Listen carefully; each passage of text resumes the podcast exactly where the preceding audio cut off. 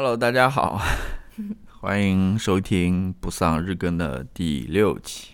Yes，我们今天就赶快进入主题吧，直接进入主题。嗯，今天我们聊一些什么呢？我们来聊一部电影。啊，不是的，先要聊我知道，那就是。我知道，就是我们为什么会聊这部电影。嗯你先跟大家说一下。首先，这部电影是朱诺，嗯，呃，Juno，是一部二零零你不觉得 Juno 这个说出来特别像那种南方话吗？像那种嗯无锡话或者是南，就那种感觉。嗯，它是二零零七年的一部电影，嗯有以前是叫 Alan Page 了，嗯现在是叫 Elliot Page。对的，呃，他刚刚发表了一个声明，说他怎么说？他说他自己，反正我们今天就是想聊朱诺这部电影，然后聊之前聊聊这部电影的原因，就是因为原来名叫 Ellen Page 的这个演朱诺的这个女演员，她前两天发了一个声明，说她要她出柜是说自己是 transgender，是跨性别者，然后她要把自己的名字改成嗯、呃 Elliot Page。就是大家以后用的那语对他的那个称呼也要对他那种 pronoun 也要用 he 或者是 they，而不是用 she 或者 her，对吧？所以我就觉得我们可以先聊聊他出柜 transgender 的这件事情，然后再顺便，因为我们昨天也看了这部电影，呃，朱诺嘛 One of your favorite，，one of my all-time favorite。而且我要现在在这边说一下。朱诺以后就是我小孩的名字，朱诺。现在我要如果看到谁如果起了这个名字，那就是学我，好吗？我现在已经 claim，啊 我我 claim 了这个名字 for my future baby，OK、如果如果那个，因为我们的播客毕竟影响力也是很大的，对吧？我如果看到谁啊，在我生育之前把自己的小孩名名字叫成 Juno 的话，他就是学我，不对不对？不管他是什么余文乐，为什么说就不管他是多么有名的那种明星，一定就是学我的，OK 好吧？OK，我们来讲一讲他这个呃跨性别这个 statement。我我看了一下，我觉得还是挺好的，他写的。嗯呃，我觉得他写了两点吧，一嗯点是他自己觉得自己非常幸运嘛，嗯。能成为这个 transgender，嗯。能变成呃能成为一名跨性别者，嗯。他能够成为真正的一个自己。他在那嗯个第一段里面说，嗯。在第二段里面，他也表达了他作为一名跨性别者，在目前这样子的环境之下是嗯。其实非常脆弱的。对的，其实他也是给广大的这个跨性别者在那边发声嘛，嗯。他希望这些啊呃政治家也好，或者说是执政的人也好，就要做点什么，对吧？嗯因为他描述了一个非常残酷的一个现状，嗯就很多人都是就社会对于跨性别者是非常不友好的，嗯很多人会被杀，对吧？好像嗯还有很多人因为因此而想自杀等等之类的。反正，嗯，我想说的就是这么多。对，我觉得首先要说明一点，就是什么是跨性别。因为我之前在很就那个微博或者那种简体中文的那个互联社交网络上面看到很多人就是那种非常居心叵测，我也不知道他是真的还是就是就是他在呃搬运这一条新闻的时候，他就会用变性人这个词。变性人这个词听上以后就是听感非常不好，然后呃大家也会就是加呃强加到很多对于所谓变性人的那种刻板印象什么。我不是说变性人有任何不好，而是我想说的是跨性别跟你是否变性，你是否做这个。变性手术是没有任何关系的，很多跨性别的人群，他们都是没有做这个手术的。就像我在跟你说的，嗯，比如说一对情侣，他们呃两个人分别是男跨女和女跨男，对吧？他们两个其实两个人都是跨性别，但是他们的嗯心理性别和生理性别都是相反的。那他们可能就真的就选择会去不做这个手术，因为他们可以正常的生育嘛。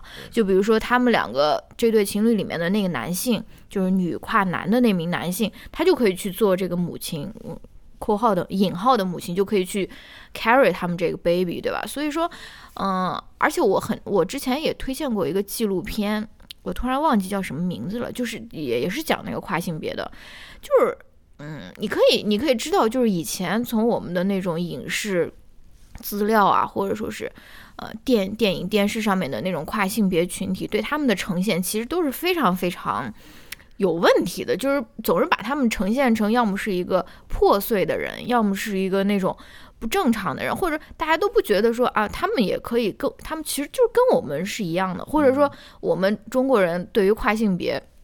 的一个非常直观的一个了解，不就是那个泰国的人妖嘛？就是大家就会觉得说，啊，你就是那种很不正常啊，或者说是什么，嗯，就就就是反正我我就是想先先说一下这个概念吧。然后，嗯，对，就是，然后因为艾伦佩。艾艾略特·佩吉，他其实之前是出柜过的嘛？他他之前是呃，先先出柜说她是一个女同性恋，我说她是一个 lesbian，然后她跟他的那个妻子叫 Emma Porter 吧，他们两个人也是，嗯，就是呃，就是就就是 也没有说什么，他他的妻子的名字就叫 Emma Porter，然后。那个他妻子也是一名非常非常成功的一个舞蹈家吧？你如果关注他的 Instagram 的话，你就会发现他的很多舞蹈是非常非常厉害的。而且他自己其实也不想让别人认为他说啊，我只是这个曾经的艾伦佩吉的妻子呀，或者什么。他自己也有自己的一个身份，他也是一个非常成功的一个人。然后呢，又有人要问了，说，诶，那他现在呃，Elliot Page，他现在又。又出柜说他是一个 transgender，他的这个性取向是不是又变成了异性恋而不是同性恋，或者说是什么？你知道吗？就是，我就觉得这不重要。我是觉得这个这个这个这个并没有那么重要。他就是喜欢他妻子那一个人，有什么有什么有什么问题吗？对吧？就是。其实很多时候，大家对于这个问题还是没搞清楚，就是很简单，一个是 gender 嘛，一个是 sex 嘛，对吧？gender 其实是你还有一个 sexuality，对 sexuality，就是你对自己的一个认同嘛，你觉得你自己是一个更像是一个男性，或者说更像是一个女性。其实，哎，怎么说呢？就男女的这种分法也是有点过时了，就是还是比较二元。这种的，对的，所谓的性别是流动的嘛，更多的是。嗯，嗯，那我们要不就聊聊这个电影吧？不是，我还有一个要说，好，就是我还想说的是，因为艾伦 艾艾略特，呸，艾略特佩吉，他在他的那份声明里面，他也说了，他说他以后的呃 pronoun 就是就是大家用的这个中文应该怎么翻？称呼嘛，称呼他，他可以接受呃，he 和 they 嘛？因为中文中文里面其实没有这个问题，称呼起来都是他，嗯，是吧？除非你在书写写出来的，对对对，就是我还想聊一聊，说为什么这个 pronoun 是一件重要的事情，或者说为什么他们那种跨性别的群体也好，或者说是那种 LGBTQ。呃，那种群体也好，他们这么重视这个 pronoun 这件事情，因为现在就是比如说我们，我现在在这边就是给大家写那种邮件啊，或者说是什么，非常多的人他都会在那个邮件的签名上面把他的 pronoun 给列出来，就是说我的 pronoun，比如说是 she her，比如说是嗯 he his him，然后然后也有人说他就是嗯可以接受 they them，然后呢，嗯，我觉得。然后，然后我也听到过有也是中文世界里面的人在这边反对说，这有什么重要啊？这个这个为什么不把这个精力投放到更重要的事情里面？就说更，呃，比比如说是争取他们工作的权益啊，或者说什么？为什么要搞这些细枝末节的这种 pronoun？这种这种对对别人对对你的这个称谓有没有那么重要啊？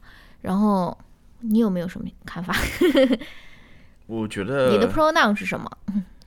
我我，我其实我其实无所谓铁铁的，我没有想过这个铁铁直男。当然我我我也没有想过你刚刚所说的那个话题了。我只是觉得，呃，我我是赞同这个做法的。嗯，就是说，你这是对别人起码的一个尊重嘛？因为对这个 这个怎么说呢？在在在你看来也。不过就是不是一件很麻烦的事情，对吧？你你你对别人的基本，哎，怎么说呢？我其实对这个想法也不多，但是我突然想到了 另外一个东西，可能 有点奇怪的，就是就是有人大家不是都在谈这个对彼此要互相要尊重嘛，嗯对吧？你既然愿意为了尊重对方，对吧？嗯把自己，比如说美妆界的一个说法就是，你化妆是为了尊重别人，或者你 你你穿的怎么样是为了尊重别人，那你 在这个称呼上面简单的。稍微改一下，对吧？注意一下，嗯这不也是最起码尊重？我可能跟美妆界，好像你很懂的那种感觉，好像你是混美妆界的那种。不是啊，之前不是看到一个视频上面说啊，对方，呃，比如说来来两个人会面的时候，对方都是打扮的很精致，对吧？化妆化的都是很很浓很艳的，对吧？那那个人就说我我自己给自己捯饬一下或者收拾一下，化一个精美的妆，也是对对方的基本的尊重吧，因为对方已经表现出这样子了。Oh 我 God 不知。道我在说什么，你来跟大家说一下吧。嗯，对的，呃，对我同意你的说法，这个美妆美妆界的这个。然后，其实我想说的是，嗯，大家不要轻视这种语言的这种力量。其实语言它是很有力量的。你你怎样称呼一个人，或者说你对他对这个世界你运用怎样的语言，其实就是你理解世界的一个框架。你不可能理解，呃，理解到你语言里面没有的东西。对吧？就是所以说，我觉得这个语言，呃，这个这个称呼的这个变变更，绝对不是说是什么细枝末节的事情，它真的是，呃，它可以说是我们建构整个我们这个世界对世界这个理解的一个基石吧。所以我也是非常同意我们我们可以来做做这些改变，尤其这些改变是非常容易做的，不需要你有什么那种代价呀、或者说什么的。其实。嗯，就是如果呃 pronoun，大大部分大家就会说是 she her 或者是啊、he his，然后也有一部分人他们是非常坚持说要用这个 they 这个 pronoun 的，就是完全的没有任何 gender in implication 的这种这种 pronoun，就是因为我也见到过，就是有一个。之前我们系的一个学生，他现在在一个大学工作，嗯，他来给我们做那个相当于 presentation 或者说演讲的时候，他就是非常非常坚持的说，我就是要用这个 they，而且他的那个名字他也是改过的，就是他也改成了一个那个非常呃 gender neutral，就是没有无性别的一个名字，就是他们有有一些嗯。我不想说比较激进，因为我不觉得这激进啊，就是他们有有肯定是有很大一部分人，他们就是想要立志于去消解这个二元对立的这个性别体系的，包括我们之前看的那个，今年还是去年得那个布克奖的那个作作者是挪威还是瑞典的那个人，啊，他写什么的？我忘了。哦，他应该是一个荷兰作家吧？啊，是荷兰的，是那个非常年轻的那个作家对，非常非常年轻。你就是你看他的那个照片，你根本不知道他是道，是男生还是女生。那本书，但我不知道那个名字，我可以把它放在书。嗯，我也忘了。就是我我我觉得他们是立志于要做出这样的改变的，就是呃消解这种二元对立的这种性别的嗯、呃这种叙述嘛。我觉得也没有也是没有没有任何问题的，所以就是对，对，但是我觉得我嗯。还觉得一点，这个可以马上后面讲了，就讲这部电影的时候，因为我觉得这个艾略特·佩吉他的这个声明其实跟这部电影也是有关系的。嗯。呃，这部电影在我看来也是讲关于关于爱的，嗯。就是关于如何去对待你所爱的那个人，嗯。你应该是把他平等的去对待呢，还嗯。是说你应该是呃不平等的去对待？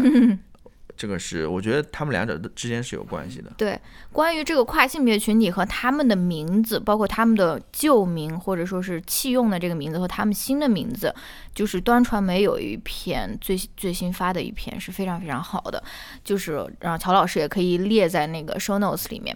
总之，呃，我不知道大家有没有看过那个《骇客帝国》，《骇客帝国》的那个导演不是他们之前是嗯、男性嘛，他们最后也是 transgender 都变成了女性嘛，然后他们就回看那个呃那个《骇客帝国那》那那个片子，他们也发现那里面有很多很多关于跨性别的隐喻，包括那个 Neo 他最后服用的那个红的那个。药片还是蓝的药片，红的药片其实就非常像那个跨性别者他们需要服用的那种雌激素还是孕激素，我忘了。然后，嗯、还有他们那个人物的设定也很有意思，就是 Neo 他回到呃，就是在在他还没有进入这个 Matrix 之前，他不是叫 Mr. Anderson 吗？然后呢，就是他当时的那个上司，即使在 Neo 进入了 Matrix 见到他以后，他也是也一样的用这个 Mr. Anderson 来称呼这个 Neo，而不是用 Neo 在 Matrix 里面的那个名字。他们说这个其实也是一个隐喻，就是说跨这个，就说他的这个上司其实是一个。恐跨的一个人群，他还坚持用他的这个原名，而不是用他的这个这个，就说他自己 adopt 的这个这个名字来称呼他。所以这个返回来看这个《黑客帝国》，其实里面也也可以分析出很多那种关于跨性别的这种阐述了。然后呢，嗯，我想跟大家分享一段，就是作为这个结尾吧，也是那那篇端传媒的那个报道里面说的。嗯，这个是一个。美国跨性别专栏作家 Sam Riddle 他写的，然后端传媒人翻译过来了，然后他就是在阐释说跨性别者和他的名字之间的这这种关系嘛。他说，对跨性别者来说，我们跟自己名字之间的复杂关系可说是一言难尽。每一种称呼我们的方式都是带有力道的。比如，当你正在努力重新定义自己的性别，却又被公然以那些完全相反方向的男性化名字或女性化名字称呼你的时候，就会产生一种极度不安的紧张焦虑。听见这些器名可能会触发恐惧的情绪，因为你会开始觉得，无论自己如何努力，那个曾经的你，或者曾经被你假扮呃。对，被你假装扮演的幽灵仍在那里作祟。就是说，我是想说，这个名字这个事情其实并不是一件小事。就是就像他说，名字是有力道的，语言也是有力道的，语言也是有，对吧？建构我们世界观的这个作用。对你说到这个，我也想到另外一个，就是关于名字的嘛。因为名字的确是很重要的，就是你的你叫什么，你姓什么，你名什么，对吧？嗯。呃，因为这个是。一个人如果要认识你，他的第一第一个认识你的方式是的，就是通过你的名字，嗯，或者说你这个名字其实就代表了你，嗯，呃，是不是？嗯，然后我又想到很多例子嘛，就是很多时候大家都说，比如说在一个灾难当中去世了的人，他不是一个数字，他而是一个鲜活的人，一个一个独立存在的人，他不是一一连串数字，或者说这场灾难死了多少人？嗯，其实我们。这个也可以从一系列的那种所谓纪念这场灾难后面纪念这场灾难的那些嗯形式当中可以看出来。你比如说，在美国这边有一种非常一种纪念的形式吧，嗯，呃，就是在那个碑上面，嗯，把这场灾难当中所去世的所有人，把他名字全部一个一个写下来，啊，无论是多少人，嗯，其中很有名的就是应该是。九幺幺吗？九幺幺是一个，九幺幺是后面了，就是你去曼哈顿，去那个九幺幺遗址那边。曼哈顿是什么？华盛顿。九幺幺是在曼哈顿。哦，sorry。对你去那个九幺幺遗址上面，你会看到那边不有一个类似于纪念、纪念、纪念碑吗？它其实不是一个碑了，它是一个纪念遗址了。它那边是一个四方形的一个呃一个井一样的。嗯嗯。它那个是边上的那个呃大理石上面是全部是刻了那场灾难当中去世的人的名字嘛？嗯，其实最早的话往前追溯的话，应该讲到是在华盛顿，在那个呃哦越战纪念对，应该是越战纪念碑。我想错了，我的那个并不是无迹可寻。对，是它是有一个华裔设计师设计的，叫叫马雅玲。嗯，马雅玲，他当时等于说是应该是开创了这种纪念的方式吧？嗯嗯。当时他也是一个非常年轻的一个是呃一个还是个学生，好像耶鲁大学学生。嗯，呃，他的那个故事也是很有意思的，感兴趣可以了解一下。就是说，说到名字嘛，就是名字其实是，如果说你要去讲述一个人的话，去代表一个人的话，最简单、最直接的方式就是他的名字嘛。这个名字就是他个人。嗯啊，好了，那我们就可以来讲一讲这部电影了吧？行，我们来讲这部电影吧。嗯，怎么讲呢？太多了，我有太多好讲的了。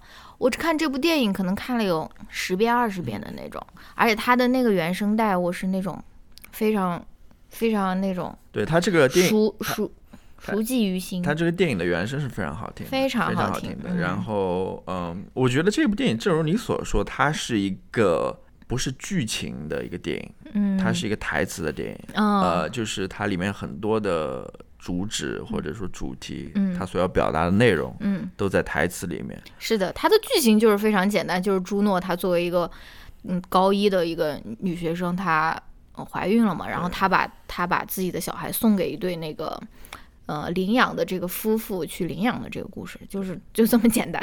嗯，嗯那我来讲一讲吧。啊，你说吧我我。直接讲一讲吧，我来讲一讲我对于这部电影的一个理解吧。嗯，呃，你要小心用用字，你你应该知道我对这个电影和这个这个主演的这种这种浓烈的爱吧。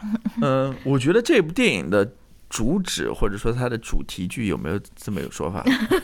就做那个阅读理解的时候你，是在写论文吗？做阅读理解的时候，你还记得以前小时候做阅读理解，老师都会说，哎，这这篇文章它的主旨句或者主题嗯主题句或主题段在哪边，就点明这个、这个作品的主题在哪边。嗯我觉得点名这个作品的主题在哪边呢？在电影的后半部分，嗯就是 Elliot，就是 艾略特·佩吉，嗯我就叫叫他佩吉吧。你就叫他朱诺吧。哦，叫朱诺，朱诺，朱诺，嗯对，朱诺他去那对领养夫妇家，嗯，然后发现他们俩要离婚了，然后他一下子，当然前面还有一个剧情，就是说她好像跟她男朋友，就是跟她把她搞怀孕的那个小男孩，嗯，啊，两人关系也不太好，出现了一些问题，结果她就对于这种亲密关系。对亲密关系，人与人之间关系就产生了疑问嘛。他说嗯。你怎么能够确定两个人就会相爱啊，或者嗯。说呃之类的，嗯，然后他回来之后就问他老爸嘛这个嗯。问题，然后他老爸说了一句话，嗯，他先是说啊，我和他呃，你的后母，你的后母嗯。已经在一起生活了十年了，对吧？嗯。我他觉得我，他说我觉得我们之间还是相爱的。嗯然后他说，他说相爱是什么呢？他说嗯相爱，他说在他看来，嗯就是你能够找到一个 loves you for 呃 exactly what you are 的人，嗯，就是怎么翻译这句话？爱你本人本身的样子。对，就是爱一个 爱你本身的样子的这样子一个人，他觉嗯得这个人才是你应该去寻找的，或者说嗯你应该找的那个人。嗯我就觉得这一句话就是这部电影的最关键的一句嘛。嗯我觉得这部电影就是在讲什么是爱嘛，嗯他到底是说爱一个你所希望他成为的那样子的人的、嗯这这个是爱，还是说你就爱他人本身，就是他原来的那种那种样子？嗯，哇，而且这部电影很明显，它是在做一个对比嘛，对吧？两个家庭的对比，一个家庭就是朱诺的家庭嘛，嗯还有一个家庭就是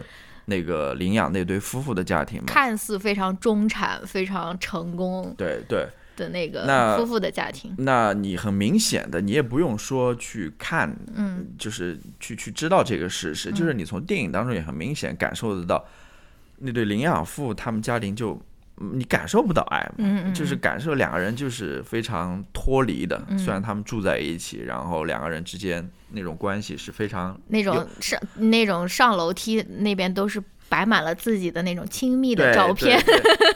外表看来好像很 恩爱，很嗯很很相爱，但是其实他们俩关系是很冷，其实有点冷漠的那种感觉。就是，但另外一方面，你在呃朱朱诺家里，你又会觉得他们其实是真正相亲相爱的一家人。嗯，那我就觉得，相亲相爱的一家，你是在说呃中国百分之八十的家族群的名字吗？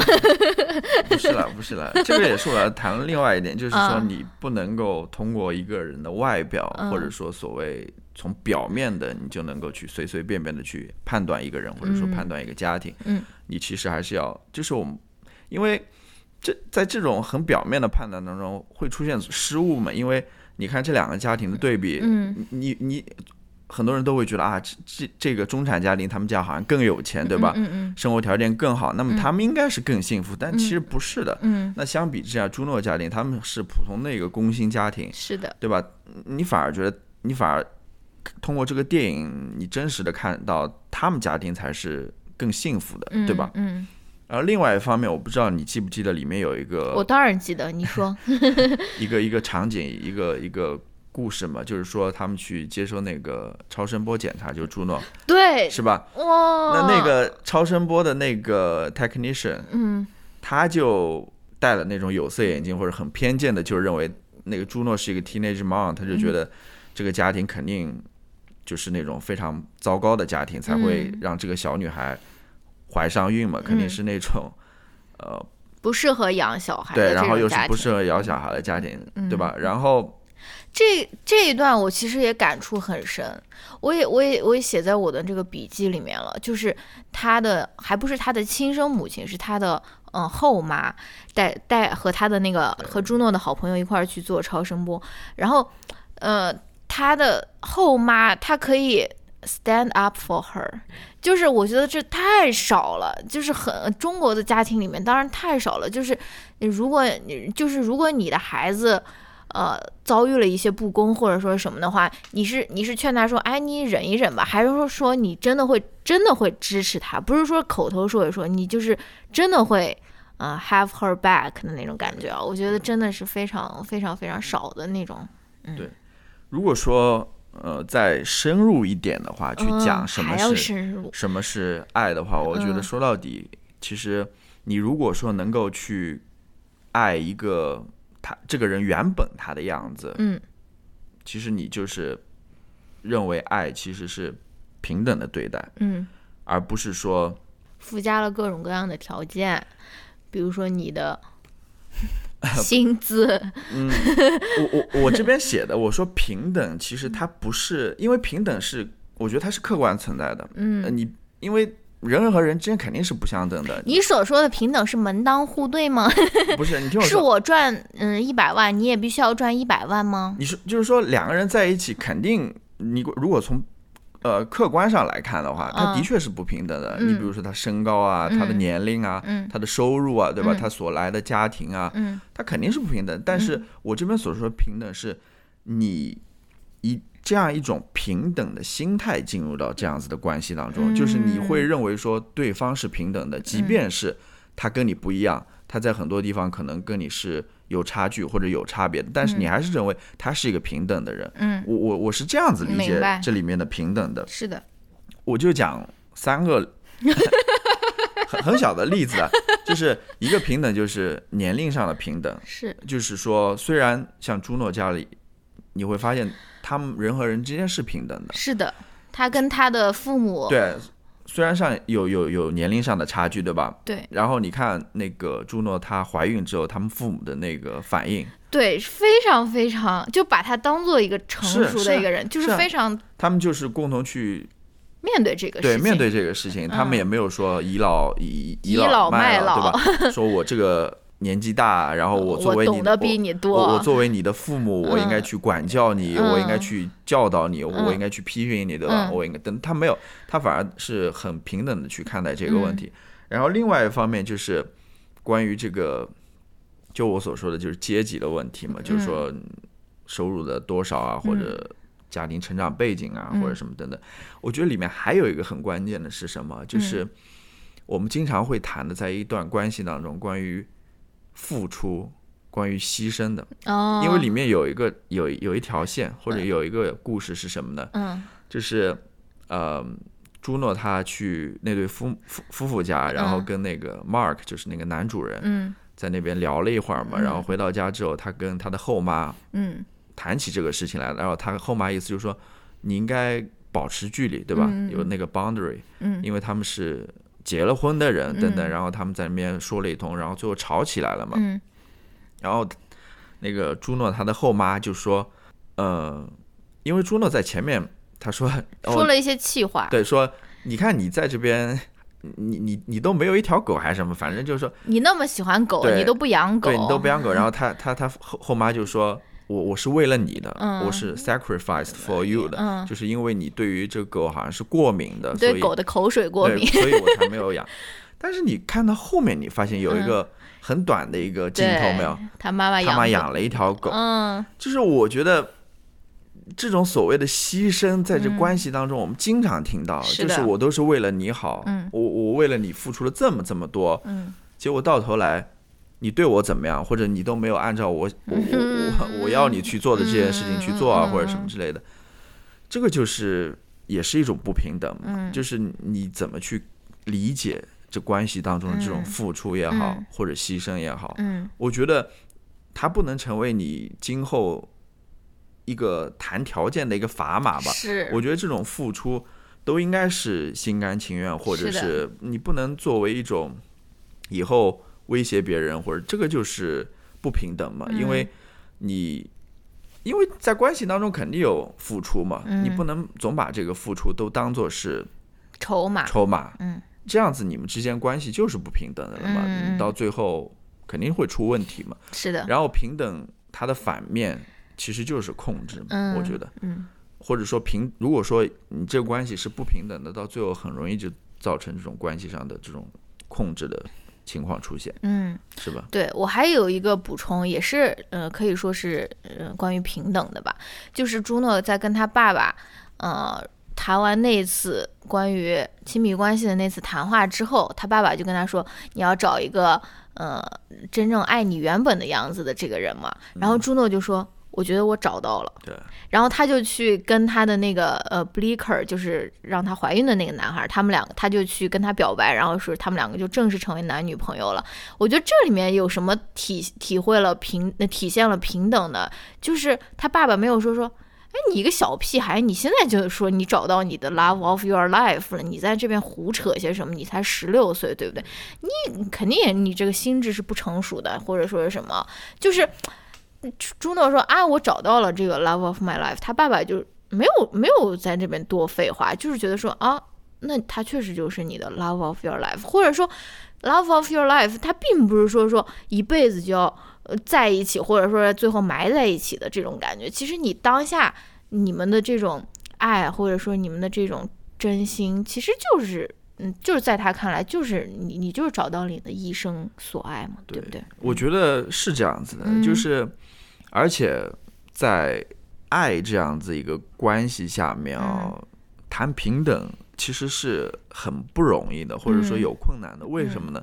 因为很多时候大家都认为，你要是爱一个人或者进入到一段亲密关系当中，嗯就自然而然那个人就是你的，就成为一种占有的关系，一种嗯控制的关系。嗯我记得在那个电影里面，就是描述那对呃收养夫妇的时候，嗯它里面很明显的就看出那个 Vanessa 嘛，对、嗯 Vanessa 她是一个控制欲还挺强的人。是的，它里面我记得有一句话说的非常有意思，就是当朱诺知道那个 Mark 他自己有一个小房间放自己的那种音乐器材啊或者什么的时候，嗯他说：“嗯，你老婆给你放的这条线还挺长的，这个历史还挺长的。”是的，就是，其实朱诺很聪明，嗯。他一眼就看出来嗯。这段关系当中谁是处于那种主 主导的。主导的关系，对吧？然后他竟然发现哦，这个 Vanessa 还给 Mark 有一个这样一个自己的一个 man cave 的感觉啊，说明还不是这个历史这个拴狗的绳还不是拉的特别紧，还是放的挺长的。我觉得这这段也也也挺有意思的。嗯。呃，对。嗯，你还有什么想补充的吗？没有什么了，就觉得嗯非常好看。对，我觉得这部电影是是挺好看的。它虽然是两千零七年的，我觉得它谈论的问题嗯并不过时，嗯或者说这个问题从古至今就是大家都一直在谈论这个问题。我感觉我因为可能因为我看这部电影的时候也跟朱诺差不多大的那种感觉啊，所以我感觉我之所以变成了现在的我，就是因为我看了这部电影，包括我的那种时尚品味，对吧？一个深贵女同性恋的这种打扮，就是真的到处都可以看出这种痕迹的那种感觉，而且我我也非常清楚的记得，就是有就是啊、这部电影里面。朱诺他穿了一个牛仔裤，然后外面又套了一个那种小短裙。我当时记得，哇，朱诺，你是我的 fashion icon，我也要这样子穿。然后就是，呃，反正真的是全方面的影响了我的一部电影，真的是可以这样说。对，那我问你一个问题，问我也我有个问题不太呃了解，不太理解，啊、就是里面有一个有一个事情，嗯，什么事情呢？就是你可以直接说这个事情，不用说。就是朱诺，朱诺他不是在发现那个领养夫妇他们要闹在闹离婚嘛，他嗯感觉有点失望或者有有有些失落嘛，就嗯。感觉为什么他们好像就不再相爱了，嗯。然后他就很生气的离开了那一家人，嗯。然后他又回到他的住的那个地方，然后嗯在应该是边上小卖部嗯。停车场，嗯。然后他在那边冷静了一会儿之后，又嗯回到车里找了一张纸头，嗯。写下那句话嘛，嗯。就是说，呃，if you are still in I'm still in，嗯就是跟 Vanessa 说的，就是说嗯如果你还想做这个母亲的话，嗯那我也是愿意把这个小孩交给你的。嗯就是说，朱诺他为什么会，他他心理变化，你你能想象他心里是怎么变化的？哦他为什么会做出这样一个决定？嗯，为什么会说这句话？因为嗯在我看来的话，他对他们是有一些失望的。嗯他为什么后来又改变了这个主意？嗯，这个这个是非常细节的，它其实有埋下伏笔，嗯。就是从前面开始，就比如说在嗯他在那个商场看到哦 Vanessa 的时候，对他其实是看到了 Vanessa 的一个后台行为，就是不是在他们面前，呃，就是在朱诺的面前表演说这个呃母性泛滥的这种，他其实看到了他跟他朋友的小孩是怎样相处的，对吧？而且他后来他在商场遇到 Vanessa 的时候，Vanessa 又在那边摸他的肚子呀，他他能够，我觉得他能够感受到 Vanessa 他对于这个。嗯，想要成为母亲的这种渴望是很浓的。你如果去回看那那那一段的话，你你可以看到他那种面部的表情是那种啊，他觉得说啊，我我是选对人了这样的。然后我觉得他在知道那个呃 Mark 要离开他那个老婆的时候，他其实做的这个心理的这个纠结，其实其实并不。我觉我觉得并不困难，或者说是并不复杂，并不是说要 take a giant leap 的那种。他其实只是在说服自己说，一个好的家庭，它不一定是必须是一个完整的家庭。就是说我他觉得 Vanessa 她作为一个母亲，她可以给这个孩子提供的这个爱啊和支持，他可能是嗯、不一定是需要有一个。嗯，所谓的那种完整的那种两两双方都在的这种家庭，他才能够提供的嘛，对不对？对，但是我不知道了，我我这边是自己的想法了，嗯因为我觉得，嗯，因为我刚刚所说嘛，Vanessa 可能是一个在关系当中控制欲还挺强的一个人，嗯它里面还有一个细节，就是说，呃，有一次。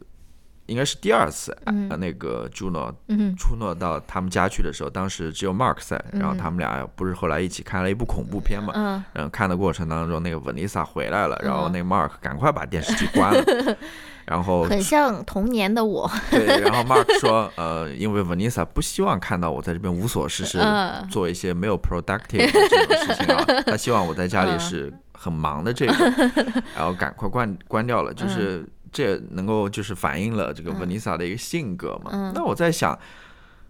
嗯，他既然在这一段亲密关系处表现是这样子，那么嗯他在孩子的成长中是不是也是这种比较会有控制欲的这种嗯，母亲，对吧？那我又想到另外一点，你想，我又想到另外一点，就是说，会不会说，呃，可能这样子的一个母亲的形象，在照顾这个孩子方面，的确嗯会非常好呢？嗯，就是他是很，就有点神经很紧张的那种感觉啊，就是他可能会对这个小孩照顾是非常周到、嗯。非常全面的嗯。等等，就是这是我对于这个问题的一个一个想法吧。嗯，我知道，但是我觉得这种这种其实也很真实啦。对我，我在这边想说，嗯。我不是说 Vanessa 是一个坏人，或者说他是一个不好人，他只不过是这样子一个性格而已，嗯对吧？嗯他为人就是这样子，他也没有说要伤害别人，只不过可能在一段关系当中，嗯，一个 Mark 也是一个比较